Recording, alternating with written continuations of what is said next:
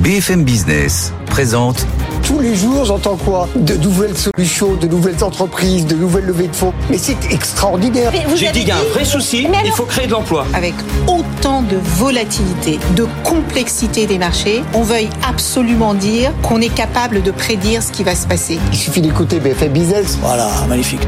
Raphaël Duchemin. Good evening business.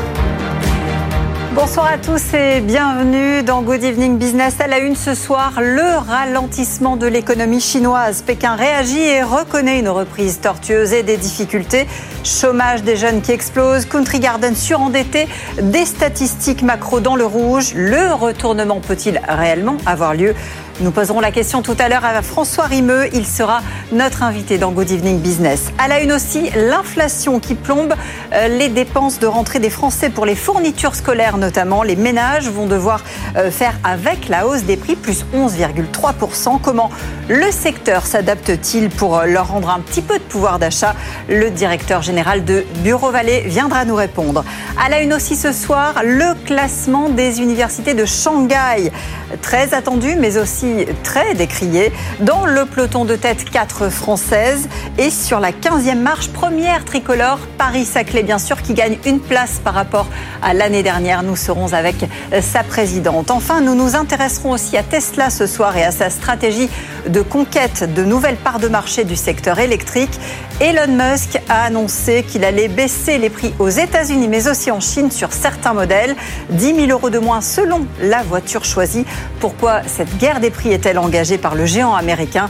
Un spécialiste sera euh, ce soir sur BFM Business pour nous répondre. Rendez-vous dans une demi-heure pour le journal. Et bien sûr, tout de suite, place au marché financier. Je vous laisse en compagnie d'Étienne Braque.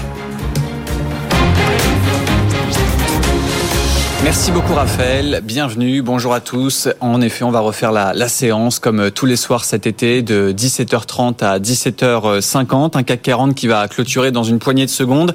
Pour l'instant, on s'achemine sur une séance en très très légère baisse puisque dans les dernières secondes de cotation avant le fixing, on a un CAC 40 qui perd 0,1%, 7257 points, le tout après une baisse d'un pour cent hier car en effet, il y avait une séance hier euh, lors de ce 15 août, un CAC 40 qui était en baisse hier avec des inquiétudes autour de la Chine. Parlera dans, dans un instant.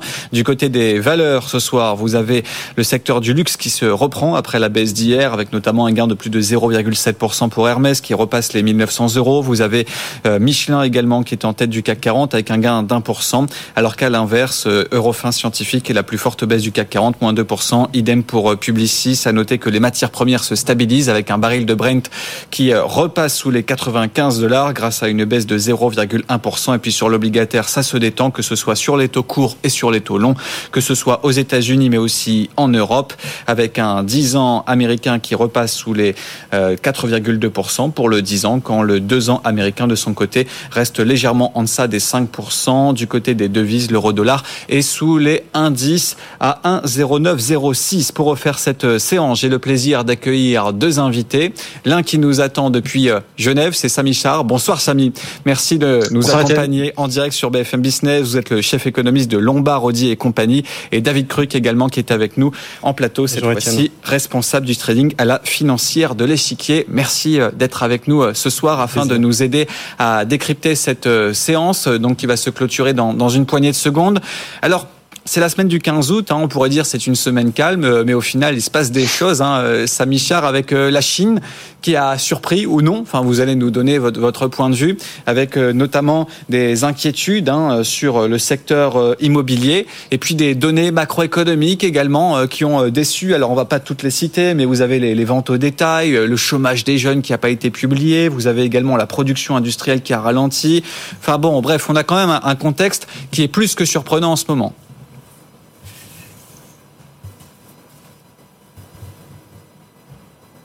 Oui, je, vais me permettre de simplifier euh, un petit peu l'histoire. Le, les problématiques dans le secteur de la propriété en Chine euh, entraînent une perte de confiance chez les consommateurs chinois et donc ceux-ci sont sur la réserve. Ils ne consomment plus beaucoup, ils sont dans un mode de désendettement et donc on voit effectivement euh, pour les standards chinois des ventes au détail qui sont quand même très faibles. Et du coup, face à ce consommateur chinois qui est sur la réserve et qui veut plutôt se désendetter que, que consommer, on a une inflation domestique qui est très basse ça, ça amène les autorités chinoises à réagir. Le seul problème, c'est qu'elles ne réagissent pas avec assez de vigueur. On les sent finalement dans une attitude de euh, maintien d'un certain équilibre plutôt que euh, dans une attitude vraiment courageuse de vouloir reflater l'économie chinoise par la demande plus que par l'offre. Et c'est vraiment là quelque part le, point de tension. Les problématiques économiques chinoises sont connues. là où il y a vraiment la déception, c'est qu'on ne voit rien de très très convaincant venir des autorités chinoises et donc les perspectives de croissance en Chine restent faibles et notamment le secteur immobilier qui inquiète, hein, puisque euh, quasiment euh, trois ans après les premières secousses de Evergrande, eh bien c'est un nouveau promoteur euh, qui fait parler de lui. Country Garden, quasiment 170 milliards de dettes, un groupe qui dit ouvertement eh bien qu'il a du mal à rembourser ses dettes avec des échéances qui ont été loupées en début de semaine. Ça vous inquiète aujourd'hui, Samy Char, ce secteur immobilier, où au final vous dites non, il n'y a pas de risque systémique, c'est uniquement un problème chinois? Alors, il n'y a pas de risque systémique global et c'est un problème chinois effectivement, mais c'est un très gros problème chinois et, et c'est un problème que les Chinois ont, ont, du mal à mettre derrière. Alors, c'est pas exactement la même histoire euh, qu'en 2008 aux États-Unis ou qu'en 2011 en Europe parce que les Chinois sont quand même excédentaires. Ils ont un excès d'épargne, mais euh, leur épargne, leur produit d'épargne, ce qui permet d'absorber l'épargne en Chine, c'est l'immobilier. Et donc, évidemment, euh, ça veut dire que s'il y a un problème dans l'immobilier, vous imaginez que s'il y avait un problème euh, dans les fonds de pension américains ou dans l'assurance vie française, eh bien, euh, les consommateurs seraient euh, très perturbés par ces perspectives-là. Et c'est ce qui arrive aux Chinois aujourd'hui. Quelque part, leur principal produit d'épargne, qu'est l'immobilier domestique, est dans une crise. Les prix sont en train de baisser et donc il y a cette anxiété. En revanche, il ne faut pas oublier que les ménages chinois sont excédentaires le compte courant chinois est excédentaire. Il n'y a donc pas de risque de euh, faillite significative comme c'était le cas euh, en 2008 aux États-Unis et, plus tard en Europe. Mais c'est effectivement une très très grosse problématique domestique et il va falloir du temps pour digérer tout ça. Encore une fois, ça affecte l'état d'esprit du consommateur et bien entendu ça affecte les perspectives de croissance en Chine. D'autant qu'encore une fois la réaction des autorités n'est pas franche. Elles sont là pour assurer euh, quelque part un plancher sous la croissance chinoise, mais, mais, mais rien de vraiment plus vigoureux.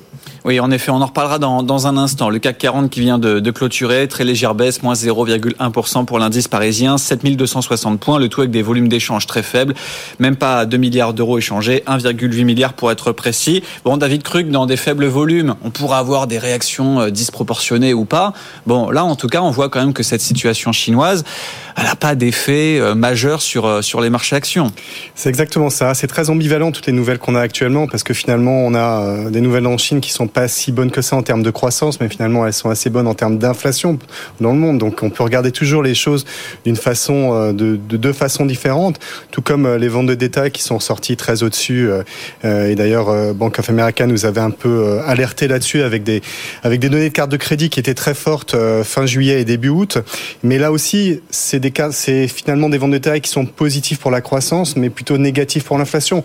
Donc on a un débat, on a un débat, Étienne, depuis maintenant dix mois sur la croissance, sur l'inflation. Chacun retient le problème qui est majeur pour lui. Certains pensent que l'inflation va être encore résiliente, sticky comme on dit. D'autres pensent que ben on va tomber dans une récession, dans une récession. Donc on voit que les problématiques sont différentes, mais que les chiffres qu'on a ne nous apportent pas vraiment de réponse. On a une croissance qui est forte, on a une inflation qui tente à décélérer, mais on a des chiffres qui sont très ambivalents. Et finalement, le juge de paix ça reste les taux d'intérêt. On a vu le 10 ans américain se tendre et effectivement, depuis deux semaines, en tout cas, les marchés avoir euh, un petit peu plus, euh, d'être un petit peu plus fragile, on va dire. Deux semaines de suite de baisse du Nasdaq, par exemple, ou hier, le, S&P qui a cassé sa moyenne mobile qu'on n'avait pas vu depuis un certain temps. Donc, on voit que ces chiffres, on est vraiment dans un marché de traders tant mieux pour moi. tant pis pour ceux euh, qui ont un peu plus de mal. Et à l'intérieur de ces 200 points de range trading, ben, les nouvelles viennent alimenter des flux. Et ces flux font que ben, il faut être un petit peu contrariant. Et on cède à travers des nouvelles, mais qu'on peut voir des deux façons. Des deux façons. Donc euh, oui, euh, ces nouvelles en Chine sont plutôt, sont plutôt dommageables, sont dommageables pour la croissance. Mais d'un point de vue inflationniste, finalement, c'est plutôt pas si mal. Oui. Est-ce qu'il y a un risque systémique, euh, selon vous, aujourd'hui, sur ce secteur immobilier, sur le, secteur euh, financier? On voit euh, certains acteurs, Zongrong, acteurs financiers, hein, plus de, 100 milliards d'encours, eh bien, qui annoncent aujourd'hui des problématiques. Il y a quand même des retombées. Enfin, est-ce qu'il y, a un effet domino potentiel, au moins au niveau local quand même? Je crois qu'on vient, de répondre très très bien juste, juste avant moi, de façon euh, très très nette et très claire. Pour l'instant, en tout cas, il n'y a pas de risque systémique. Euh, mais c'est évidemment le problème. Le risque, c'est toujours dès qu'on touche au secteur bancaire ou dès qu'on touche à ça, on sait qu'on a euh, que, les, que les marchés peuvent être dans une situation fragile. On l'a vu avec SVB. Donc pour l'instant, et ça a été très bien énoncé il y a, trois minutes, c'est circonscrit. Il n'y a pas de, il a pas de problématique en tout cas globale. Et on le voit, le marché aurait baissé très franchement aujourd'hui ou même hier, Etienne, et ça n'a pas été le cas. Mais il va falloir le regarder très près et, on le sait très bien. Et puis Fitch a dégradé euh, quelques banques américaines aussi et, et sur le point de dégrader un certain nombre de banques. Donc toute cette situation au niveau bancaire, il faut en tout cas la monitorer très près parce que c'est un des éléments qui peut faire sortir le marché du range. Je vous ai dit qu'on était en plein range trading et là c'est effectivement un des éléments qui pourrait être amené à le faire à le faire à le faire casser par le bas bien sûr. Et comment vous voyez les choses là à l'approche de, de, Jackson Hole, ça sera dans, dans une semaine, à l'approche des réunions des banquiers centraux euh, début septembre. Historiquement, on dit que le mois d'août et le mois de septembre sont des mois baissiers. Bon, on verra ce que ça donne pour ce cru 2023 mais on a quand même gagné plus de 10% depuis le début de l'année. On a des marchés qui sont résilients, pas trop de volume. Bon, il suffirait de peu pour corriger de 5% ou plus. C'est possible. Vous avez une date, c'est le, le 23 août. Il y a les résultats d'NVIDIA qui est la valeur la plus importante au monde. Donc, euh, je, je vais les citer avant Jackson Hole qui commence le 24, puisque maintenant tout le monde regarde ça. En tout cas, le message que je reçois, parce que je suis pas économiste, donc c'est pas à moi de donner les messages, mais le message que je reçois des économistes et des stratégistes vraiment connus en ce monde, c'est de, de faire attention au marché, effectivement. Toutes les mauvaises nouvelles qui n'ont pas du tout euh, euh, fait baisser le marché, ce marché a une résilience extraordinaire, finalement pourraient arriver dans la deuxième partie de l'année. Et les points très rapidement qui sont mis en place, qui sont, qui sont c'est l'inflation dans un premier temps qui va continuer à être assez forte. Donc, on l'a vu d'ailleurs cet été puisque l'énergie a pas mal monté, euh, les prix du blé également. Donc 3,5 4 d'inflation en deuxième, sur la deuxième partie de l'année, c'est ce qui est à peu près anticipé par les brokers. Donc 3% en juin, ça sera le prix bas. Donc soit le point bas, pardon. Donc clairement une inflation qui va être encore résiliente sur la deuxième partie de l'année, donc des taux élevés. Mais le deuxième point le plus intéressant, Étienne, c'est quand même au niveau des déficits publics. Tout le monde commence à parler vraiment, et c'est un, buzz et quelque chose qui revient beaucoup, et cette charge de la dette. Évidemment, il y a une politique budgétaire qui a été très laxiste. Tous ces stimulus nous ont évité d'être en récession profonde. Mais par contre, par rapport à une politique monétaire restrictive, c'était l'inverse, ça a été contre-productif sur l'inflation. Donc, on va certainement, on a, on a des déficits, notamment aux États-Unis et même en France, qui sont extrêmement élevés. Et du coup, ça, ça veut dire qu'on va avoir énormément d'émissions d'adjudication pour pouvoir euh, et pouvoir payer un peu ces déficits, ou en tout cas pouvoir essayer d'avoir des liquidités contre ces déficits. La question, vous allez me dire, mais peut-être que les gouvernements peuvent moins dépenser. Mais en fait, la réponse est non, parce que 2024, c'est une année d'élection absolument extraordinaire. Il y a, je crois, 60% du PIB mondial qui vote. Il y a, il y a j'ai relevé des, des chiffres, mais il y a 80% de la market cap, 40% de la population qui qui va voter en 2024. Donc évidemment, les gouvernements peuvent, euh, ne peuvent pas moins dépenser, ne peuvent pas lâcher leurs stimulus, leurs aides, leurs aides multiples. Et euh, du coup, ça veut dire que les déficits vont rester élevés, mais qu'on va avoir énormément d'émissions. Et je pense que ce qui va être, qu'il va falloir regarder dans les prochains mois, c'est toutes les adjudications américaines qui ont été déjà regardées la semaine dernière. Et, et, et dès qu'il y aura une adjudication qui va être, qui va mal se passer, ce qu'on appelle un bid to cover, qui va être pas très fort, pas très élevé, évidemment, les marchés, les taux vont continuer de monter et, et les marchés vont baisser. Donc c'est ça le deuxième point très fort qui est regardé par les brokers. Et très rapidement, la, la, liquidité aussi des marchés, qui est un vrai problème. Les banques centrales ne sont plus là. Alors elles achetaient en secondaire la, les, les, les, adjudications euh, des gouvernements, mais là elles pourront plus le faire. Et puis euh, le dernier point, c'est euh, la, la liquidité dans les portefeuilles américains aussi qui était très regardée. On s'aperçoit que les gens ont beaucoup réinvesti ces derniers temps. Tout ce qui était un point d'achat en disant il y a, il y a beaucoup de, de, de liquidité dans les portefeuilles. Aujourd'hui, il a été énormément réinvesti et on est sur des taux de 4,8% dans les portefeuilles américains, c'est-à-dire inférieur à 5 et ça c'est un élément très négatif. Mais pour résumer, je regarderai vraiment les prochaines adjudications qui sont très importantes. Non, quand vous dites pardon 4,8%, c'est euh... c'est le cash dans les portefeuilles voilà, américains. Voilà, pour faire concrètement, voilà, c'est-à-dire qu'en fait, pour les gens qui nous écoutent, euh, il y a enfin je vais pas dire jamais, mais on a une position de cash qui est quand même très importante par rapport aux statistiques de ces dernières années. Ça veut dire qu'on a des gérants qui peuvent pas trop vendre le marché actuel, même s'ils sont prudents ou un petit peu baissiers. parce qu'au final, ils vont se retrouver encore un peu plus sous-investis. En fait, justement, là, on, justement, c'est l'inverse. C'est-à-dire qu'on a baissé le cash dans les portefeuilles. On était autour de 7%, on a baissé à 4,8%. C'est-à-dire qu'il y a de moins en moins de cash dans les portefeuilles disponibles aux États-Unis. C'est-à-dire que le réinvestissement a été fait. Donc, donc, c'est-à-dire que si le marché baisse, il y aura de moins en moins d'acheteurs potentiels. C'est ça qui a été fait sur les deux derniers mois. On, s'est aperçu que les gérants américains avaient réinvesti beaucoup leur cash et que le taux de cash était passé au plus bas de ces 21 derniers mois. Donc ça, c'est un élément complexe. ouais, c'est un peu complexe, mais c'est des éléments euh, importants à avoir en compte parce que ça rentre bien sûr euh, dans le fonctionnement du marché, parce qu'au final, c'est les gérants qui passent euh, les ordres. S'il y a moins de cash dans les portefeuilles, ça sera un élément de soutien, un acheteur marginal qui sera moins présent. Vous restez, vous restez avec nous, on reparlera dans, dans un instant d'allocation, mais on est toujours avec Samy Char depuis Genève, chef économiste de Lombard, Odier et, compagnie. Bon, par rapport à tout ce qui vient d'être dit, David Cruc a ouvert beaucoup de tiroirs, mais, mais quand même, il y a des éléments intéressants sur euh, la situation euh, aux États-Unis et puis aussi un petit peu vous, bah, votre vision des marchés parce que vous êtes chef économiste, mais vous regardez forcément ce qui se passe sur l'obligataire, sur le marché action. Et, puis en effet, euh, quand on regarde typiquement le, CAC 40, on est sur une baisse de, 3% depuis le début du mois d'août. Bon, on est sur une forme de, consolidation, mais pour l'instant, il y a quand même une très bonne résilience. Oui, on se reconnaît un peu dans, dans ce qu'a dit euh, David. Il y a un point de tension. Alors, il y a un point de tension négatif en Chine qui est très contenu à la Chine et on en a discuté.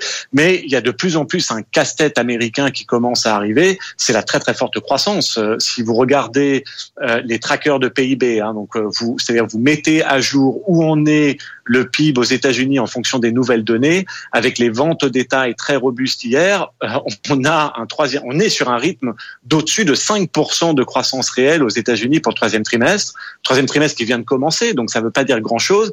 Mais vous imaginez le casse-tête pour Jérôme Powell qui va devoir parler à Jackson Hole avec euh, une, une demande qui n'a pas du tout ralenti aux États-Unis. Bien sûr, l'inflation euh, est quand même sur une bien meilleure trajectoire. Mais euh, il va évidemment avoir la question, Jérôme Powell. N'avez-vous pas peur des perspectives d'inflation quand la demande est aussi résiliente aux États-Unis Et ne devez-vous pas faire quelque chose face à cette demande extrêmement robuste? Parce que bien entendu, cette demande, au bout d'un moment, elle risque d'être inflationniste. Donc c'est un vrai casse-tête. Euh, on n'est plus dans un scénario, je dis pas nous chez Lombardier, ni dans notre comité d'investissement, on n'y est pas encore. Mais là, on n'est même pas en train de discuter discuter d'une récession ou de ce qu'on appelle un atterrissage en douceur, là on est carrément dans un boom de prospérité. Donc il y a cette espèce de casse-tête au troisième trimestre qui est en train d'arriver avec une économie américaine, une demande américaine en plein boom. Et évidemment, euh, Jérôme Powell va, va, devoir gérer les questions autour de ça. Et on sent le marché très nerveux parce que d'un autre côté c'est une bonne nouvelle parce qu'il y a de la demande et il y a de la croissance, mais euh, comme le disait David, c'est pas très très bon pour les perspectives d'inflation et pour les taux qui continuent de mettre une certaine pression sur l'économie. Donc euh, voilà, on est effectivement un peu attentif légèrement sous-pondéré sur, euh, sur les actions. Euh, on est exposé à l'obligataire parce qu'il euh, y a du rendement, mais on sent bien que le marché est, fragile parce qu'il y a ces vrais points de tension qui sont là. Et comment vous jugez aujourd'hui les, anticipations de marché, sachant qu'il y a des forces de rappel hein. On a encore vu ces dernières heures le patron de la fête de Minneapolis qui estime bah, qu'il ne faut pas crier victoire trop tôt, hein, que le défi contre l'inflation n'est pas passé. Vous parlez des, ventes au détail. Il y a quand même encore pas mal d'indicateurs qui montrent eh bien, que l'économie américaine est robuste et voire même un peu trop robuste. Exactement. Alors ce que je trouve très intéressant dans les pricing de marché au niveau des taux d'intérêt, c'est que euh, le marché n'est pas vraiment en train d'anticiper davantage de hausse de taux de la part de la Réserve fédérale américaine. Ce que le marché et ce qui explique la volatilité obligataire, c'est pas des perspectives de hausse de taux, c'est le fait que vous êtes en train d'enlever les baisses de taux qui étaient prévues pour 2024. Donc c'est un peu différent. Ça veut dire que quelque part le marché intègre le fait qu'on ait atteint un taux terminal et qu'on va y rester. Mais le grand débat, c'est combien de temps on y reste? On pensait qu'on y resterait jusqu'au premier trimestre, deuxième trimestre 2024. Peut-être qu'on va y rester tout 2024. Et c'est un peu ça euh, qui explique la volatilité des taux aujourd'hui. Encore une fois, pas des anticipations de hausse additionnelle, mais plutôt le fait qu'on élimine les baisses de taux qui commençaient à être prévues pour la première moitié de 2024. Euh, voilà, ça, crée euh, de la volatilité, ça met de la tension, ça maintient des conditions financières finalement assez restrictives. Et effectivement, la crainte, c'est que la Fed se dise qu'il va falloir rester restrictif encore plus longtemps parce que la demande est simplement trop forte. David Krug, vous êtes responsable du trading à la financière de, de Vous discutez avec les, les acteurs de marché.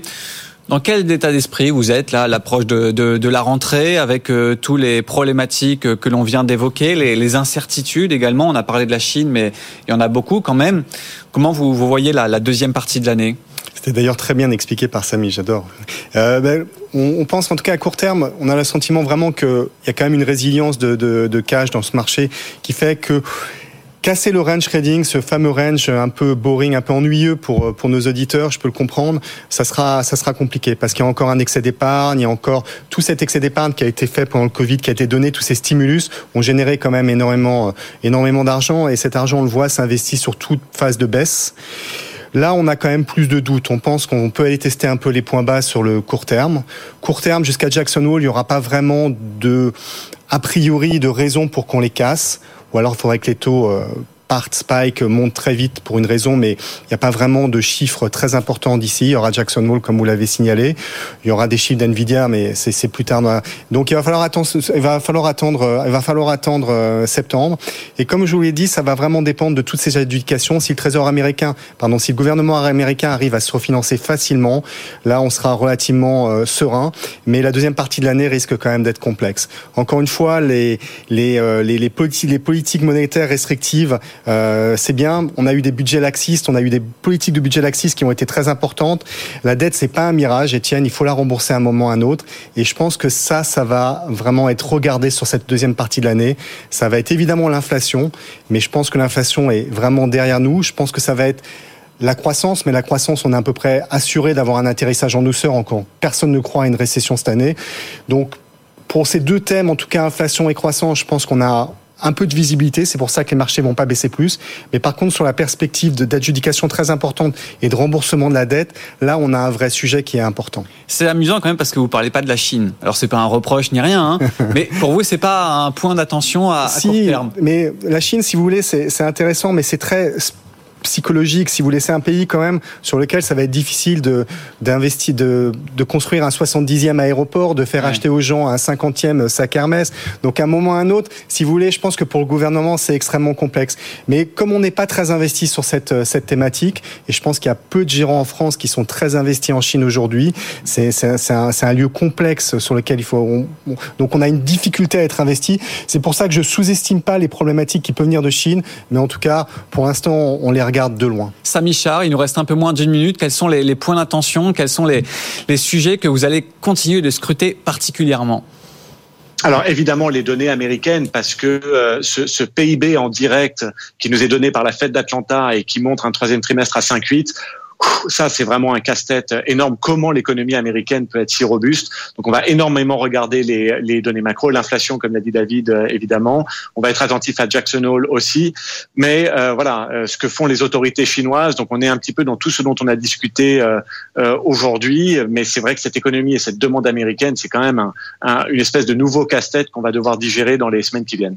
Merci beaucoup, messieurs, de nous avoir accompagnés ce soir. Samy Cher qui nous accompagne en duplex depuis Genève, chef économiste de Lombard, Audier et compagnie. Merci également à David Cruc de nous avoir accompagnés en studio. Beaucoup, Vous êtes euh, responsable du trading à la financière de l'échiquier. Je vous rappelle la clôture à la Bourse de Paris. Très légère baisse pour l'indice parisien, moins 0,1%, 7260 points. Le tout avec euh, des volumes d'échange assez creux, 1,8 milliard d'euros échangés dans le CAC 40 après une baisse d'un peu plus d'un pour cent hier. Dans une poignée de minutes, il sera à 18h, le journal. Et puis nous, on se retrouve demain à partir de 17h30 pour refaire la séance. Très bonne soirée. BFM Business présente. Tous les jours, j'entends quoi? De nouvelles solutions, de nouvelles entreprises, de nouvelles levées de fonds. Mais c'est extraordinaire. J'ai dit qu'il y a un vrai souci, il faut créer de l'emploi. Avec autant de volatilité, de complexité des marchés, on veuille absolument dire qu'on est capable de prédire ce qui va se passer. Il suffit d'écouter BFM Business. Voilà, magnifique. Raphaël Duchemin. Good evening business. Bonsoir à tous, soyez les bienvenus sur BFM Business. À la une ce soir, le ralentissement de l'économie chinoise. Pékin réagit et reconnaît une reprise tortueuse et des difficultés. Chômage des jeunes qui explose, Country Garden surendetté, des statistiques macro dans le rouge. Le retournement peut-il réellement avoir lieu? Nous poserons la question ce soir à François Rimeux, stratégie senior à la française AM. À la une aussi ce soir, l'inflation qui plombe les dépenses de de rentrée des Français pour les fournitures scolaires notamment. Euh, les ménages vont devoir faire avec la hausse des prix, plus 11,3%. Comment le secteur s'adapte-t-il pour leur rendre un peu de pouvoir d'achat? Le directeur général de Bureau Vallée viendra nous répondre dans Good Evening Business. À la une aussi, le classement des universités de Shanghai, très attendu mais aussi de plus en plus décrié. Dans le peloton de tête, quatre universités françaises et sur la 15e marche du podium, première tricolore Paris-Saclay. Sa présidente sera ce soir avec nous. Enfin, nous nous intéresserons à Tesla et à sa stratégie de conquête de nouvelles parts du marché électrique. Elon Musk a annoncé qu'il allait encore baisser les prix aux États-Unis, mais aussi en Chine, euh, sur certains modèles, 10 000 euros parfois de moins sur la voiture choisie. Pourquoi cette guerre des prix engagée par le géant américain? Un spécialiste viendra nous répondre. Bonsoir à tous, 18h01. À tout de suite pour le journal. Good Evening Business, le journal. Et je vous le disais, Pékin essaie donc de calmer le jeu, mais, mais les indicateurs macroéconomiques s'affolent. Ils disent tous la même chose. La reprise est pour le moins compliquée euh, pour la deuxième puissance économique mondiale. Pour preuve, euh, pour masquer le chômage galopant des jeunes, le pouvoir a même euh, suspendu la publication des chiffres. Pékin qui dénonce aussi des exagérations occidentales par la voix d'un des porte-paroles du ministère des Affaires étrangères. Après que notre réponse à la pandémie de Covid-19 ait changé, il y a eu des fluctuations dans le processus de reprise économique chinois. Nous ne reculerons pas devant ces problèmes et avons pris des mesures proactives pour y répondre. Des résultats ont été observés. La Chine a mis en place des mesures de soutien au secteur privé, à la consommation et en faveur de l'afflux de capitaux étrangers, qui sont salués par les investisseurs locaux et étrangers. Un petit nombre de politiciens et de médias occidentaux exagèrent et montent en épingle les difficultés périodiques de la reprise économique post-épidémique en Chine. Les faits leur donneront tort. Pessimisme occidental donc selon Pékin et pourtant, pourtant l'économie chinoise est bel et bien dans le rouge. Étienne Braque, euh, ce que le pouvoir qualifie lui de, de tortueux. Oui, en effet, hein, c'est directement un message qui est adressé à, la, aux États-Unis, hein, puisque la semaine dernière, vous avez euh, Joe Biden qui avait estimé que la Chine était une bombe à retardement, euh, citant notamment euh, plusieurs indicateurs de ralentissement économique. Alors, vous avez cité l'emploi des jeunes qui n'est pas publié, mais d'autres indicateurs, eux, sont publiés et ils sont pas très bons. Si vous regardez les ventes au détail, hein, c'est-à-dire très concrètement la consommation, elle est pas bonne. Si vous regardez la production industrielle, elle a également ralenti au mois de juillet. Les prêts au ménage, ça c'est un indicateur qui montre également, eh bien que ça ralentit, hein, puisqu'ils sont à leur niveau le plus faible depuis 2009, c'est-à-dire 14 euh, ans. Ça montre quand même qu'on a des consommateurs euh, en Chine eh bien, qui ne vont pas voir la banque, qui euh, ne vont pas acheter des biens durables. Vous avez également d'autres indicateurs qui déçoivent le marché, à commencer notamment par la croissance. Alors vous avez Pékin qui vise toujours 5% cette année. Difficile de savoir si ça sera le cas, car on voit quand même que la visibilité est très faible. Hein. Ça dépend notamment de la pandémie.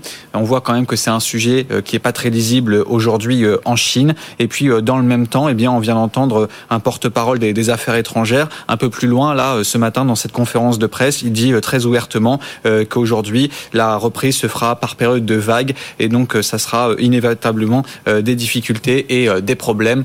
En gros, ça va pas se faire en ligne droite. La Chine qui le dit très clairement. Et alors comment réagissent les marchés? Alors c'est assez amusant de voir qu'on a une réaction qui est quand même assez faible, voire même inexistante. Euh, hier, le CAC 40 côté, même en ce 15 août, alors il y avait une petite baisse d'un pour cent, mais on avait des volumes d'échanges qui étaient vraiment très faibles. Là aujourd'hui, vous avez un CAC 40 qui clôture stable, très légère baisse, moins 0,1%, 7260 points. À Wall Street, vous avez un Dow Jones qui est dans le vert, vous avez un S&P qui est stable, et on en parlait euh, tout à l'heure à 17h30 avec euh, deux de nos invités qui estiment qu'aujourd'hui le risque n'est pas systémique, hein, notamment sur la problématique chinoise et qu'aujourd'hui, euh, même si certains euh, acteurs euh, sont en difficulté, ça va rester au niveau local et que même si la situation devait dégénérer, eh bien, la puissance chinoise interviendrait. Elle l'a encore dit d'ailleurs de façon très discrète ce matin. Euh, signe euh, des difficultés que traverse hein, justement l'économie chinoise. C'est l'un des grands groupes euh, immobiliers du pays qui fait part d'incertitudes considérables pour ses remboursements. Je parle bien sûr de, Country Garden qui risque formellement d'être en défaut de paiement au début du mois de septembre après avoir été dans l'incapacité de rembourser à deux reprises des intérêts sur ses emprunts. En revanche, ça va plutôt mieux pour Tencent. Le bénéfice net du géant chinois du numérique est en hausse sur un an de 41% à 3 milliards 300 millions d'euros au deuxième trimestre, mais en progression seulement, et c'est notable, de 1% par rapport au trimestre précédent, un trompe-l'œil qui s'explique en fait par le confinement de Shanghai l'année dernière à la même époque et aussi le tour de vis opéré chez les géants de la tech. 18h05, c'est une parole très écoutée. Le patron du fonds souverain norvégien, l'un des investisseurs les plus influents au monde, a publié ses résultats. Il a engrangé 131 milliards d'euros sur le premier semestre. Il a d'ailleurs insisté euh, aujourd'hui sur deux sujets qui chamboulent manifestement toute l'économie mondiale, les changements climatiques, l'ESG et l'intelligence artificielle. Et s'il est optimiste sur le second, il l'est beaucoup moins pour le premier, Caroline Morisseau. Pas question de transiger sur les questions sociales et environnementales. Pour le patron du fonds norvégien, le changement climatique fait peser un vrai risque financier sur l'économie car il pénalise la productivité et alimente du coup l'inflation. Il dénonce donc les politiques qui font de la résistance sur les questions climatiques. Dans son viseur notamment le gouvernement britannique qui, pour ne pas braquer ses électeurs, a fait marche arrière sur plusieurs mesures environnementales. Lui met au contraire la pression sur les entreprises afin qu'elles respectent les critères environnementaux. Et si ce n'est pas le cas, il n'hésitera pas à réagir. L'an dernier, le Fonds souverain norvégien est déjà sorti de 74 entreprises pour ces motifs. Autre sujet majeur, selon lui, l'intelligence artificielle. Et là encore, le patron du fonds affiche une position très tranchée. Une entreprise qui ne s'engagerait pas dans l'IA serait complètement stupide et se disqualifierait elle-même, car c'est selon lui un formidable moteur d'efficacité, à condition bien sûr que tout cela soit fait de manière responsable, c'est-à-dire que les entreprises soient pro proactifs dans leur gestion des risques liés à l'IA et disposent des outils nécessaires si les choses tournent mal. Caroline Morisseau. L'inflation euh, va peser sur les courses de rentrée. C'est euh, la Confédération syndicale des familles qui a fait euh, les comptes, plus 11,3% sur les fournitures scolaires.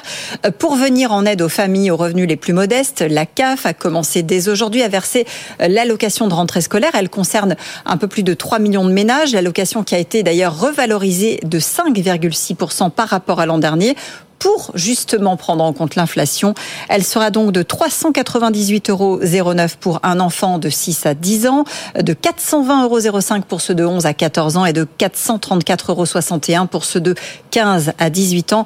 Nous en parlerons euh, tout à l'heure avec le directeur général de Bureau Vallée. Dans euh, quelques minutes, le spécialiste sera avec nous dans Good Evening Business. Il multiplie, vous allez le voir, les opérations spéciales pour justement soutenir le pouvoir d'achat des Français. L'inflation qui est euh, aussi un combat mené, vous le savez, aux États-Unis. Cela fait un an ce mois-ci euh, que l'Inflation Reduction Act a été mise en place en Amérique. Joe Biden espère en tirer les bénéfices, bien sûr, sur le plan politique pour une éventuelle réélection. Et il mise sur cette loi, justement, pour revenir au pouvoir. Il faut dire que malgré une dette qui s'est creusée, des milliers d'emplois ont été créés. L'IRA qui a séduit les investisseurs, euh, qui ont choisi pour bénéficier du plan d'aide de 370 milliards de dollars sur 10 ans de partir outre-Atlantique particulièrement dans certains secteurs plutôt porteurs. Valentin Grill. L'Inflation Reduction Act porte ses fruits dans l'énergie, l'hydrogène ou les panneaux solaires, des secteurs où les entreprises visent à la fois l'Europe et Washington, comme le rappelle Jean-Éric Brana, spécialiste des États-Unis. Quand on a le choix entre les deux, si on a une partie de son marché qui est américain et qui est quand même un, énorme marché, il faut le comprendre, eh bien c'est plus facile d'investir euh, aux États-Unis. Cas d'école avec les batteries où 68% des projets européens étaient menacés ce printemps selon une étude de transport et environnement. L'Allemagne qui accueille Tesla est plus fragile que la France car ses projets sont moins avancés que ceux de Vercor ou ACC.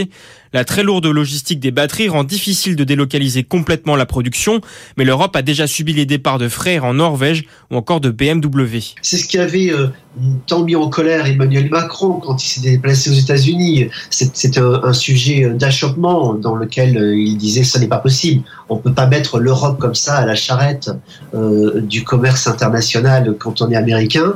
Et euh, bon, il n'a pas eu gain de cause, hein, mais euh, c'est des discussions qui sont encore ouvertes. En attendant, l'Europe tente de quand Joe Biden souligne les 166 milliards d'investissements attirés dans les semi-conducteurs. Thierry Breton lui rétorque que l'UE a elle aussi dépassé les 100 milliards l'année dernière sur ce segment crucial. Valentin Grill. Va-t-il falloir compter avec euh, le constructeur vietnamien VinFast dans la course à l'électrique? Possible, euh, car la firme vient tout juste de faire une entrée euh, remarquée au Nasdaq après 24 heures seulement de cotation. Sa valorisation dépassait celle des géants comme Ford ou General Motors. Haute. 85 milliards de dollars au terme de la première journée de cotation, c'est beaucoup plus que la valorisation de Ford ou General Motors. VinFast a connu un développement éclair. Fondé par l'homme le plus riche du Vietnam, qui a fait fortune dans les nouilles instantanées, ses voitures électriques roulent depuis 2017 en Asie et la société est profitable sur le marché vietnamien. Nouvel objectif, la clientèle américaine, avec des modèles moins chers que Tesla, la location de batteries faisant aussi baisser la facture. Une usine qui produira 150 000 véhicules par an est en construction en Caroline du Nord. Mais VinFast devra avoir les reins solides. Ses premières voitures livrées aux États-Unis ont déjà fait l'objet de rappels à cause d'erreurs de logiciels. Et Nicolas ou Faraday Future, autres constructeurs de véhicules électriques à avoir choisi la voie du SPAC, ont tous vu leur cours de bourse chuter de 90% depuis leur introduction. Et dans le même temps, d'autres startups du secteur, elles sont en grande difficulté alors que Tesla a annoncé vouloir baisser le prix de ses véhicules aux États-Unis mais aussi en Chine. Nous essaierons de comprendre si cela peut avoir un effet sur le marché. Nous serons tout à l'heure avec Guillaume Crunel, responsable industrie automobile chez Deloitte. 18h11, avez-vous entendu parler de euh, l'ACAR? C'est le tout nouveau fusil d'assaut de Thales. Euh, selon le quotidien Les Échos, le groupe français pourrait en livrer du côté de Kiev. L'arme ultra polyvalente pourrait conquérir le marché international destiné au départ à l'Australie. Elle se trouve en ce moment en phase de test côté ukrainien. Jean-Baptiste Huette. Un fusil dernière génération capable de tirer trois types de munitions différentes, du calibre autant 5,56 mm, du 7,62 mm et la nouvelle cartouche américaine 6,8 mm. Quelques-uns de ces fusils dernière génération sont actuellement en cours de test et d'évaluation en Ukraine. Leur grande polyvalence en fait une arme de choix pour l'armée ukrainienne. Il ne s'agit pas d'un contrat ni d'une vente, précise un porte-parole de Thales dans les échos, raison pour laquelle nous n'avons pas fait de communication à ce jour. Le fusil peut être équipé de lance-grenades, de viseurs laser ou de lunettes de vision nocturne. Surnommé ACAR pour Australian Combat Assault Rifle, cette arme est fabriquée en Australie pour l'armée australienne par une filiale locale de Thales. L'objectif est maintenant d'internationaliser ses ventes. L'Ukraine est le terrain idéal pour éprouver cette nouvelle arme Kiev, un allié de choix pour Thales puisque le groupe a déjà vendu là-bas des roquettes air-sol et sol-sol, ainsi qu'un exemplaire de son radar moyenne portée, le Grandmaster 200, pour environ 30 millions d'euros. Et puisqu'on parle d'Ukraine, la Roumanie a vivement condamné les nouvelles attaques russes visant les infrastructures portuaires du Danube. Euh, ce sont principalement les, silos à grains qui étaient visés, infrastructure stratégique, hein, vous le savez, pour l'acheminement des céréales ukrainiennes. L'Ukraine qui a d'ailleurs annoncé qu'un premier cargo commercial a quitté le port d'Odessa, et ce, malgré les menaces russes. Un coup dur euh, pour le géant du secteur de l'amaigrissement. Les ventes de Slim Fast, les substituts de repas sont en chute libre en ce moment aux États-Unis. Les résultats du premier semestre sont même en baisse de 33%.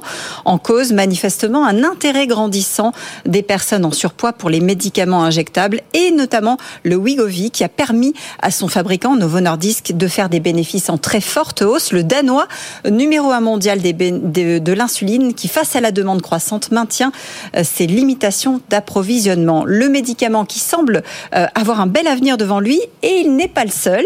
Le Botox voit lui aussi son marché se développer en ce moment. Il séduit et permet à ceux qui le commercialisent de faire littéralement fortune. Hélène Cornet. Il y a eu l'effet Zoom. Les salariés ont en effet découvert leur ride avec la mise en place du télétravail et des réunions face caméra, puis le selfie boom chez les jeunes depuis la fin de la pandémie. Les adeptes du Botox n'ont jamais été aussi nombreux, de quoi remplir les caisses des laboratoires qui le commercialisent. En tout premier lieu, le leader Allergan, filiale de l'américain AbbVie, qui en a vendu l'an dernier pour plus de 5 milliards de dollars. Si son Botox est ultra dominant, le français Ipsen a réussi à se faire une place sur ce marché de la toxine botulique avec son produit concurrent pour plus d'un demi-milliard d'euros. Il espère faire encore mieux à l'avenir grâce à des essais pour un Botox longue durée. Ipsen qui vise aussi les indications thérapeutiques. La toxine permettra en effet de réduire la fréquence des migraines. Même Blackstone s'intéresse au Botox. Le fonds américain vient d'acquérir près de la moitié du capital de l'ASEO, le leader français des centres de médecine esthétique, qui cherche à atteindre les 400 centres en 2027 et à se développer à l'international. Hélène Cornet, 18h15. Soyez les bienvenus si vous nous rejoignez sur Good Evening Business. Good Evening Business. Actu, experts, débat et interview des grands acteurs de l'économie. C'est aujourd'hui que la caisse d'allocation familiale va commencer à procéder au versement de l'allocation de rentrée scolaire, l'allocation qui permet chaque année aux parents euh, qui ont des revenus modestes de faire les achats avant le retour des enfants à l'école, au collège ou au lycée.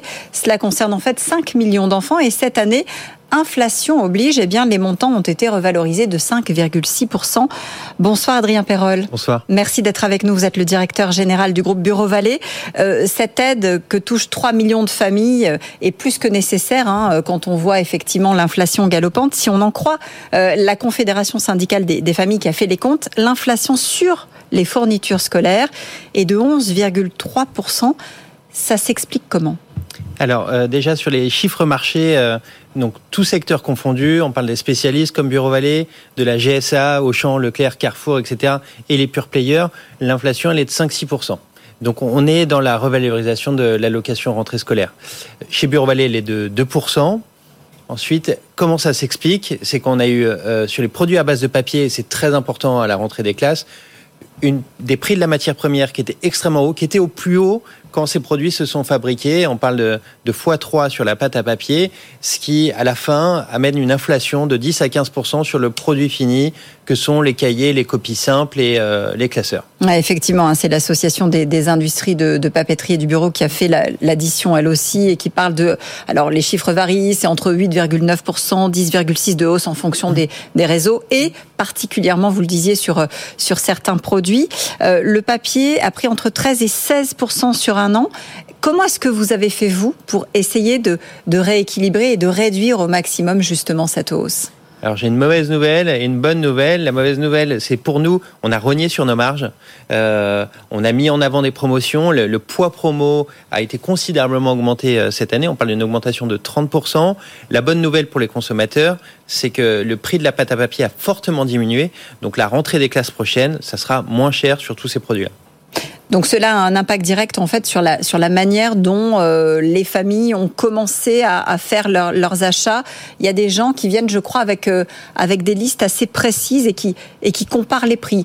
Euh, vous le voyez peut-être les années précédentes, c'est encore plus vrai cette année en 2023. Cette rentrée des classes est singulière à ce titre. Le, le phénomène des, des listes scolaires rayées qui est plein de bon sens je vais réutiliser ce qui est encore en bon état, la trousse, le cartable, le classeur, et ça, ça s'est considérablement augmenté. Euh, mes premiers clients en magasin, j'étais en magasin, avaient les trois quarts de la liste euh, rayée. Donc on achète le juste nécessaire. Encore une fois, c'est plein de bon sens. Nos parents, nos grands-parents faisaient ça, et ben, et c'est revenu. Euh, dans les mœurs. Ça, ça signifie qu'avant de venir chez vous, avant de pousser la porte euh, et, d'aller commencer à faire les achats, on regarde ce qui, euh, ce qui est encore en bon état, ce qui fonctionne encore. Est-ce qu'on peut euh, remettre dans la trousse et dans le cartable? Oui. Ils font le tri et euh, là aussi, euh, le phénomène rachat-revente d'occasion, ça a explosé euh, dans nos magasins. On parle de x3 sur le, rachat de cartable. Mon cartable est encore en bon état. Bah, nous, on va le racheter d'occasion et on va le revendre derrière. Ça fait des bonnes affaires.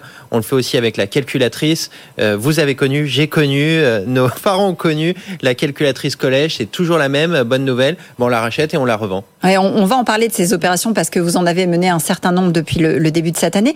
Euh, je voudrais d'abord savoir si vous avez commencé à constater une baisse du, panier moyen d'achat. Est-ce que euh, la, plupart des parents, euh, je crois que vous aviez fait un, sondage avec Opinionway au début de l'été, euh, est-ce qu'ils ont déjà acheté, est-ce qu'ils ont baissé le, finalement le, panier moyen ou est-ce que l'un dans l'autre ça s'équilibre? On l'avait constaté dans la distribution alimentaire. Euh, c'est arrivé chez nous un peu plus tard, ça fait un an et demi, qu'on a une augmentation de la fréquentation mais qui ne compense pas la baisse de panier moyen. On achète toujours le juste nécessaire au dernier moment pour euh, venir compléter soit le cartable, soit pour le bureau. Alors avec le, le, versement de la location de rentrée scolaire, hein, je, je, donnais le, euh, le montant de la revalorisation tout à l'heure, 5,6%, avec, euh, avec des, des, taux qui varient évidemment, des enveloppes qui varient en fonction de l'âge des enfants. Euh, ça va de 300 et quelques à un peu plus de 400 euros. Euh, vous vous attendez à voir davantage de familles arriver à partir de, de demain dans vos enseignes? Alors c'était depuis ce matin, c'est vraiment le coup, euh, le coup de le départ de, des grands rushs en magasin de la rentrée des classes, un peu moins en région parisienne, parce que les Parisiens sont encore majoritairement en vacances, mais euh, en Bretagne, en Normandie, euh, euh, dans le sud de la France, c'est des très très grosses journées où ça correspond à la fin du week-end du 15 août et au versement de l'ARS. Et puis après, il y a une date qui est fixe, c'est celle de la rentrée des classes. Et donc on, retarde, on retarde, mais on peut pas dépasser le 4 septembre. Comment est-ce qu'on fait, dites-moi, pour, pour rivaliser quand on est Bureau Vallée ou quand on est un, un grand de ce secteur avec les grandes surfaces? Alors nous, ça fait 30 ans qu'on s'y prépare. On a maintenant 400 magasins, donc on a une puissance d'achat qui est devenue très importante. On est devenu plus gros que euh, certains de la GSA. On est devenu le troisième acteur de la GSA. Et quand vous avez le prix, le conseil, le choix, bah, ça marche euh, et ça nous réussit. Alors vous avez aussi évoqué euh, la réutilisation. Hein. C'est vrai que c'est un mot qui est de plus en plus à la mode et pour cause. Aujourd'hui, on, a besoin euh, bah, de faire le tri dans ses affaires, de regarder ce qui marche pour ne pas avoir à, consommer, à surconsommer comme comme disent certains. C'est possible pour une partie du matériel, en tout cas d'une année sur l'autre. Est-ce que vous avez aussi commencé à élargir la gamme? Vous parliez de vous parliez des calculatrices, vous parliez des cartables. Comment est-ce qu'on fait pour, pour les remettre dans le circuit? Alors, c'est parfois très simple et parfois ça l'est un peu, un peu plus compliqué. Sur un cartable et, un trou, et une trousse, c'est en bon état, on le remet en vente. Euh, nous, il y a un petit mécanisme, euh, on le signe dans le livre de police et puis, euh, et puis ça repart dans le circuit. Parfois, on le donne à des associations de, de parents d'élèves ou d'enfants en difficulté. Sur la calculatrice, là aussi, c'est, bah, on la nettoie, on remet des piles, on le fait sur des cartouches d'encre, parce que là aussi, une imprimante, euh, l'impression, ça fait partie et de la fourniture de bureau et de la fourniture euh, scolaire. Là, c'est des mécanismes un peu plus compliqués. Ça repart en usine, c'est re-rempli et ça repart. Mais on parle de dizaines de millions de cartouches qu'on recycle euh, chaque année. Donc ça devient, ça devient une part de notre métier importante. 96%, je crois, des personnes que vous aviez interrogées dans le sondage que je citais tout à l'heure, hein, OpinionWay, envisageaient justement de, faire appel à ce système-là. On revient finalement au, au bon sens Oui, et c'est tant mieux. Euh, la valeur d'usage, c'est encore utilisable, on le répare. Et euh, je vous citais tout à l'heure euh, cartable, sac à dos, euh, trousse, mais on le, travaille aussi sur des stylos pour recycler les stylos et en faire une seconde vie. On a tous des caisses à chaussures entières de stylos et on essaye d'en faire une seconde vie de ces produits. Alors vous avez mis en place cet été et, les années précédentes aussi, mais cet été c'est vrai que c'est un peu particulier, des opérations spéciales. Vous les avez baptisées notamment 100% remboursées. je crois que ça a particulièrement bien fonctionné. Ça continue. Il y a une deuxième salve qui est en cours. Euh, 45 000 familles déjà remboursées. Ouais, c'est un peu plus de 50 000. Comment ça marche? Alors ça marche, ça marche fort, ça marche fort, ça commence. Qu'est-ce que je fais? Je, je, viens, je, je, comment je fais pour être remboursé quand, alors je, quand je pousse la porte deux, de Bureau Vallée? On fait deux opérations chaque année, euh, une fin juin début juillet, une autre fin juillet début août, sur des produits de la rentrée des classes, les essentiels de la rentrée des classes. Et ça fait six ans qu'on fait ça. Ça fait six ans qu'on fait quasiment fois deux chaque année. Ça devient un petit raz de marée chez nous parce que ça commence la veille sur Internet où les équipes essayent de faire en sorte que les, les serveurs euh, tiennent et ensuite les clients viennent, ils achètent, ils ont le choix de entre euh, en général 25 articles et euh, 48 heures après ils se font rembourser par virement bancaire. Donc c'est pas du bon d'achat, c'est du, du virement et donc ça plaît à tout le monde. Nous notre pari, c'est qu'ils viennent compléter la liste scolaire chez nous. Pour le fournisseur, il place le produit euh, chez nous, il fait découvrir des nouveautés et tout le monde est content. L'objectif, c'est vraiment de, de, fidéliser parce que c'est une opération blanche pour vous. Sinon, euh, il n'y a pas de, a pas de marge prise sur. Euh... Alors, on est sur BFM Business. Eh oui. Euh, les promotions, c'est un îlot de perte dans un océan de profit. Alors, cet îlot de perte, il grandit. Je vous le disais, le poids promo euh, a augmenté, mais cette opération, il n'y a pas plus fort pour l'image prix qu'un 100% remboursé. On peut pas faire mieux que 100% remboursé. On parlait des opérations, il n'y a pas que celle-là hein, qui est en cours. Euh, vous allez dès la semaine prochaine et jusqu'à la rentrée, corrigez-moi si je me trompe, mettre en place une nouvelle stratégie des fournitures à prix coûtant. Là aussi, on aide à ce que le pouvoir d'achat des, ménages euh, reste euh, à l'équilibre, si j'ose dire. On est dans le dans le grand moment de la rentrée des classes où toute la distribution française se bataille sur les prix. Nous, on est opération prix coûtant, on fait le max, on met tout ce qu'on peut euh, euh, sur les prix pour être moins cher. Donc pas de marge, coûte. pas de marge. C'est zéro vous. marge. Et d'ailleurs, quand c'est zéro marge, c'est de la perte. Euh, on met tous les budgets marketing euh, qu'on peut euh, ou que légalement on peut on peut faire pour pour que la rentrée des classes coûte la moins chère possible euh, pour les parents et les enfants. Ça veut dire qu'à plus long terme, on est en train de changer euh, de stratégie commerciale dans tout un tas de, de, de, grandes, de grandes enseignes. On est en train de revoir le logiciel complet de la manière de procéder oh, Là-dessus, pour euh, ma part, chez Bureau Vallée, on est sur une continuité. Le phénomène qui s'accélère, c'est le poids promotion. Ça devient même un sujet parce que le, quand vous vendez tout à pas de marge, ça devient un problème de rentabilité. Mais le, là-dessus, c'est un très grand classique. Hein. L'image prix, la disponibilité, c'est bien faire son travail. C'est le boulot des commerçants comme je le suis.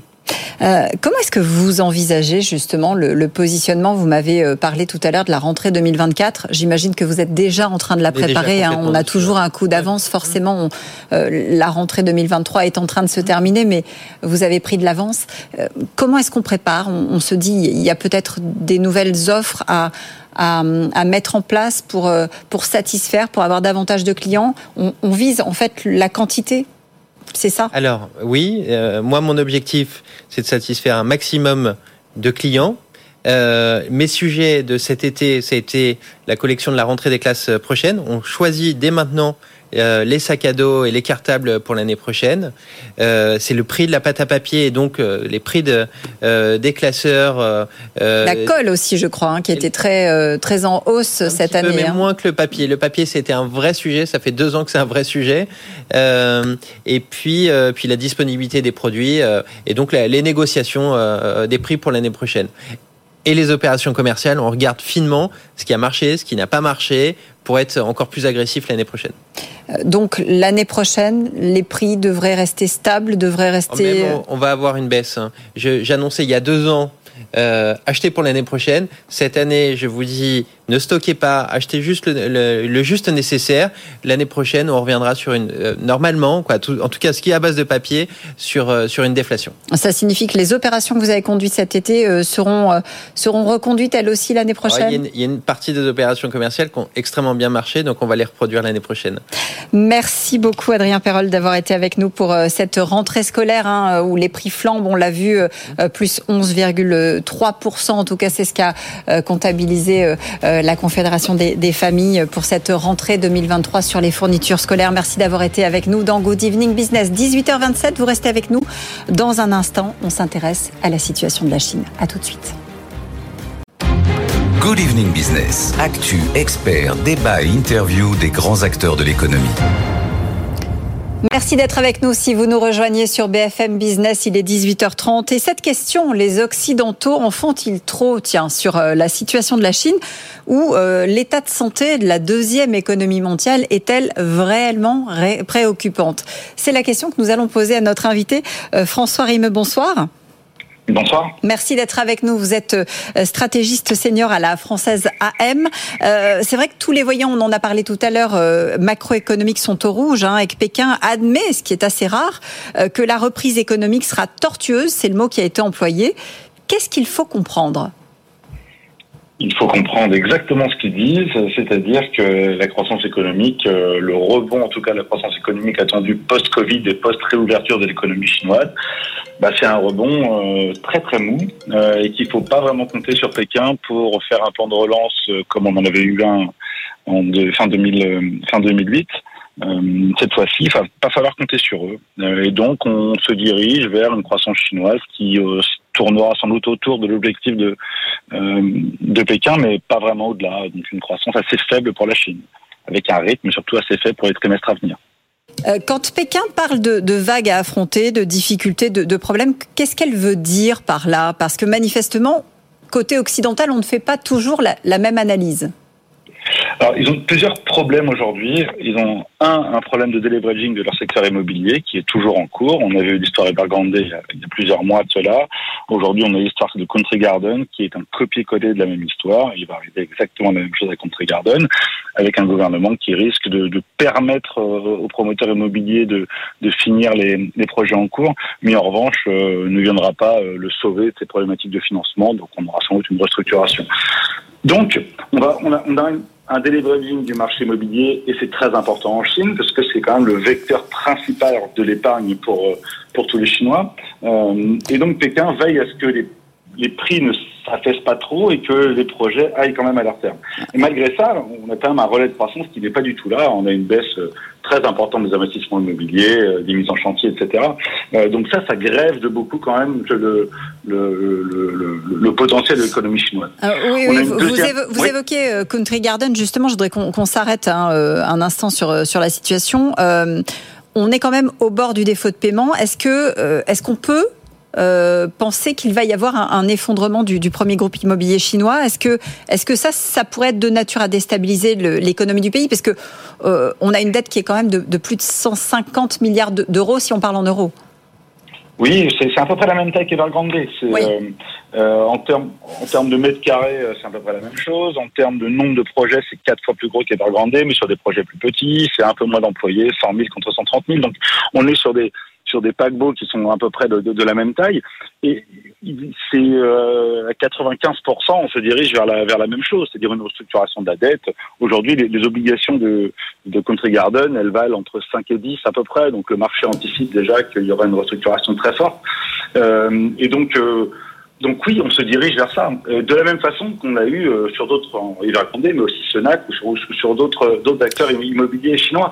Euh, le gouvernement ne veut pas aller les sauver. Le gouvernement veut, pour des raisons qui lui sont propres, continuer à délivrer euh, son secteur, son secteur immobilier. Alors vous, vous dites ne, veut pas, ne veut pas aller les sauver. néanmoins, on a entendu Pékin dire il y a des mesures qui ont été prises d'ores et déjà pour pour essayer de bah, de relancer hein, l'économie chinoise. quelles sont-elles les mesures? Est-ce que est-ce que vous les avez identifiées? Parce que certains analystes ici n'ont pas l'air de, de les voir ou en tout cas pas encore ça fait à peu près dix fois que les autorités chinoises nous font le coup. C'est-à-dire, on va faire mettre un plan de relance en place, euh, on a pris euh, la mesure du problème, etc., euh, etc. À chaque fois, on a la même chose. On a soit des mesures très ciblées sur un acteur, sur un sous-secteur, etc., pour permettre, en général, de maintenir l'emploi ou de maintenir l'activité pour tout ce qui est retail. Euh, mais ça change pas la, la, la, dynamique propre. Ou alors des baisses de taux, comme on en a eu une encore encore hier. Mhm. euh, des baisses de taux, on en a eu on a eu un certain nombre depuis depuis un an ou un an et demi. Mais ça change pas le problème. Euh, ça change pas le problème. Ces, ces paquebots sont trop endettés et tant qu'on n'a pas une source de financement externe euh, en provenance du gouvernement chinois qui soit crédible, euh, bah, on n'a aucune confiance et personne ne veut aller investir euh, ne serait-ce qu'un centime dans ces, dans ces entités-là, que ce soit offshore ou onshore d'ailleurs. Donc, donc la problématique, elle est, elle est, elle est c'est vraiment le gouvernement chinois qui a la main, dessus. Il n'y a pas de volonté aujourd'hui du parti, même s'ils nous disent qu'ils vont mettre en place des plans de relance, etc. Mais ils sont très conscients que ce qu'ils font ne suffira certainement pas à empêcher la restructuration de Country Garden comme celle des autres auparavant. L'autre grande difficulté, euh, et euh, là aussi, hein, Pékin a du mal à, la masquer, c'est le, chômage des jeunes. Il est très important, euh, à tel point que cette fois-ci, Pékin a carrément suspendu la, la publication des chiffres. Mais au mois de juin, il était déjà de 21,3% sur les jeunes actifs entre 16 et 24 euh, ça dit aussi de la mauvaise santé de l'économie chinoise. Alors oui, Euh, effectivement, c'est sans doute lié euh, au Covid et à un changement de mentalité euh, de, de, de, cette partie-là de la population. Maintenant, il ne faut pas non plus trop en faire avec cette statistique. Euh, le, taux, le taux de chômage global en Chine, il est à 4,4% de mémoire. Euh, donc, il n'y a pas de problème de, de, chômage. Alors, même si le chiffre est mal calculé, ça exclut certainement 100 ou 200 millions de personnes des campagnes, etc. Mais il y a la problématique n'est pas massive euh, sur cette problématique-là euh, en Chine. Euh, si on prend la même métrique en Inde, par exemple, on est à plus de 40% du chômage des jeunes et personne n'en parle. Donc, il faut faire.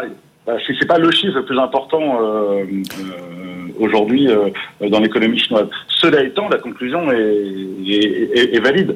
L'investissement est en baisse, les exportations sont en baisse, la production industrielle ah. ne repart pas etc., etc. Tous les chiffres vont dans le même sens euh, d'une machine chinoise qui a du mal à repartir. Donc à la fois pour les raisons liées au marché immobilier, mais pas uniquement. Le Covid laisse des traces très profondes dans la société. Euh, ça c'est certain. Euh, il y a des flux de capitaux qui ne viennent pas en Chine. Euh, tout ce qui est FDI, etc., sont, sont, en baisse importante en Chine depuis, depuis un an ou deux. Et puis parallèlement à ça, donc on a un choc de confiance qui est quand même très négatif pour, pour la croissance.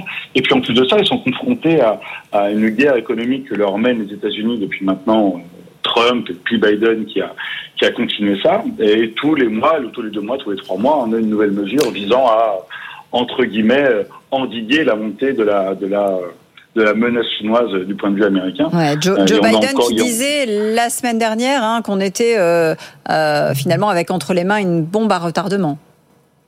Exactement. Et donc, euh, bon, on est dans une lutte géopolitique entre guillemets assez classique et donc ils vont faire tout ce qu'ils peuvent pour mettre des bâtons dans les roues de l'économie chinoise, surtout sur tout ce qui est secteur de concerne la technologie et l'armement qui sont, qui sont très liés. Donc c'est pour ça que la semaine dernière, ils ont mis en place, pour des raisons de sécurité nationale, entre guillemets, euh, une interdiction pour la société américaine d'aller euh, investir dans tout ce qui est technologique euh, en Chine. Mais des, des, des, mesures comme ça, on en a eu euh, je ne sais combien depuis, euh, depuis 4 ou 5 ans, et visant toujours à, à maintenir l'hégémonie américaine versus le, versus cette, la, la menace la, la, menace chinoise. Et donc ça, ça joue évidemment, ça joue euh, négativement sur la croissance chinoise euh, aujourd'hui aussi.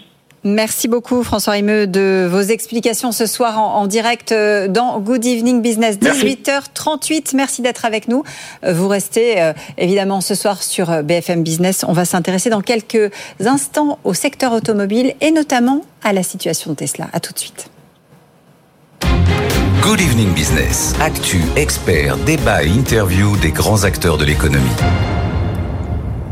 Les Tesla seront-elles bientôt à portée de toutes les bourses? Rien n'est moins sûr, mais, mais la stratégie d'Elon Musk est claire, baisser les coûts, et ça commence par les, les modèles vendus euh, aux États-Unis, mais aussi en Chine.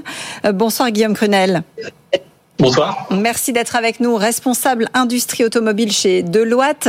Euh, je parlais de, de stratégie. Finalement, c'est vraiment ça. Hein, L'ambition du patron de Tesla est de gagner euh, des parts de marché. Ça ne peut se faire qu'en qu rendant justement euh, ces modèles accessibles, ou en tout cas une partie de ces modèles. Je pense que le, le sujet, il est, euh, il est de, de, passer dans la nouvelle phase du véhicule électrique, euh, de l'apporter à la, à, je dirais à la pouvoir d'achat du plus grand nombre. Donc on est on a un groupe qui est qui est rentré par par le premium très au-dessus avec des véhicules à plus de 100 000 dollars, 100 000 euros en France. Euh, et, et, maintenant la vraie question qui se pose, euh, c'est celle du mass market, de, de la voiture populaire et donc de rentrer tout simplement dans des gammes de prix qui touchent une population qui est probablement moins sensible aux nouvelles technologies, moins sensible aux effets d'annonce, moins moins sensible à la nouveauté, euh, qui sont des, des gens qui ont des besoins de mobilité. Et ces gens-là, ils ont des ressources contraintes. Euh, nous, ce qu'on sait, c'est que euh, au-dessus de 30 000 euros, euh, vous n'avez déjà plus 40% de la population qui peut acheter, et au-dessus de 50 000, vous n'en avez plus que 10%. Donc clairement, si on veut augmenter les volumes, il faut aller chercher une population dans des gammes de prix qui sont inférieures à celles qu'on connaît aujourd'hui. Oui, et cette stratégie de Tesla, elle est engagée depuis l'année dernière, hein, quand la marque a vu justement mi-2022 les, les chiffres de vente s'effondrer. C'est mathématique, il n'y a pas d'autre choix en fait hein, que de, baisser les tarifs pour vendre davantage. Euh, il y a deux modèles qui sont particulièrement concernés, je crois, cette fois-ci, dans cette, dans cette salve de baisse. Oui, alors euh, il faut voir, que dans ces gammes-là, il y a des gammes très très très premium, en tout cas les, les, les modèles historiques S et X qu'on connaît bien, et puis les modèles à vocation beaucoup plus beaucoup plus je dirais, volumétriques, à savoir les modèles X et Y qui sont des, best-sellers mondiaux. c'est clair qu'aujourd'hui, les, annonces qui sont faites sont, sont sur la partie, je dirais, haut de gamme du, constructeur. maintenant, ce qui, ce, qui est, ce qui est annoncé, c'est à la fois euh, des, nouveaux modèles, enfin des nouveaux modèles euh, qui sont euh, moins chers. Hein, on parle de, quelque chose comme 10 000 dollars, qui, qui, est important. mais en même temps, en contrepartie de ça, le, constructeur avance des, performances un peu moins importantes et une autonomie un peu moins, importante elle aussi. Donc il y a, quand même cette idée aussi que, ce qui est, je dirais, la, valeur euro ou la valeur dollar ce de ce qui est vendu reste reste le même, en tout cas pour ces, euh, pour ces volumes-là. Est-ce que est-ce que c'est de nature euh, à déstabiliser le, marché des, des électriques? Parce qu'on voit que cette guerre des prix commence à avoir des effets, euh, par exemple chez nous en France, hein, si on regarde la la Mégane e-tech, les ventes sont, sont extrêmement basses. Est-ce que c'est un effet de la concurrence des prix qui est, qui est livré ou est-ce qu'on peut en tirer des, des conclusions comme celle-là? Moi, je pense qu'on est dans le dur, là, tout simplement, euh, avec une, une, obligation de, de converger euh, de manière euh, massive euh, vers l'électrique. Hein, C'est une décision euh, européenne pour 2035. donc, tout simplement, il va falloir vendre des voitures à des gens qui, qui ne sont pas des early adopters, qui ne sont pas des trend makers, qui ne sont pas des gens avec un pouvoir d'achat important. Donc, il faut aller les chercher. donc là, on est dans, on, on, est à peu près à quelque chose comme entre 15 et 20% des volumes qui sont aujourd'hui vendus euh, en électrique en France, qui est important. Euh, mais il va falloir faire beaucoup plus. Et pour faire beaucoup plus, il faut aller chercher une autre population, celle qui a besoin tout simplement de se déplacer pour vivre. Et ces gens-là on rentre avec des budgets qui sont en, compétition avec l'immobilier, avec l'éducation, avec la santé, avec la nourriture. Donc oui, le prix va devenir quelque chose de très très important euh, pour, pour les prochaines années comme elle l'était, comme il l'était d'ailleurs euh, précédemment, euh, avant le Covid. Euh, l'industrie automobile a toujours été une industrie de prix. Pardon, mais pourquoi est-ce que ça marche si bien pour Tesla alors que d'autres, notamment les, les, startups qui ont voulu hein, se mettre dans le, le siège d'Elon Musk aux États-Unis, je pense à Lucid Motors, Nicolas, Rivian, Fisker et, d'autres, connaissent des, des déboires. Pourquoi est-ce que ça marche pour Elon Musk et pas pour les autres? Est-ce qu'il y a le, le coup de le coup d'avance? Je pense que ça, c'est la question à un million de dollars. Ah. Euh, il y, a, le fait de partir plus tôt.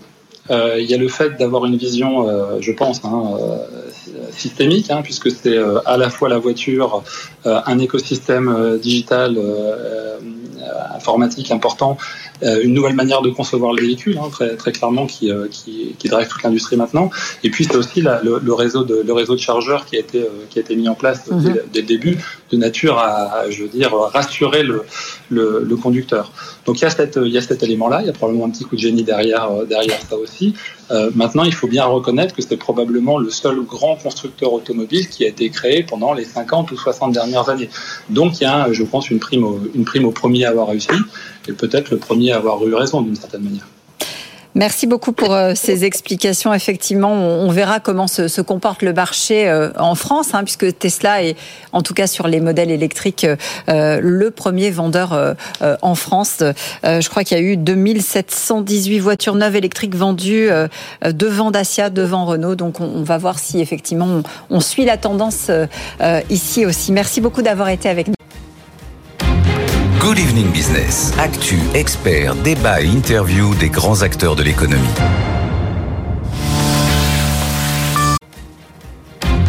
Good Evening Business. Actu, experts, débat et interview des grands acteurs de l'économie.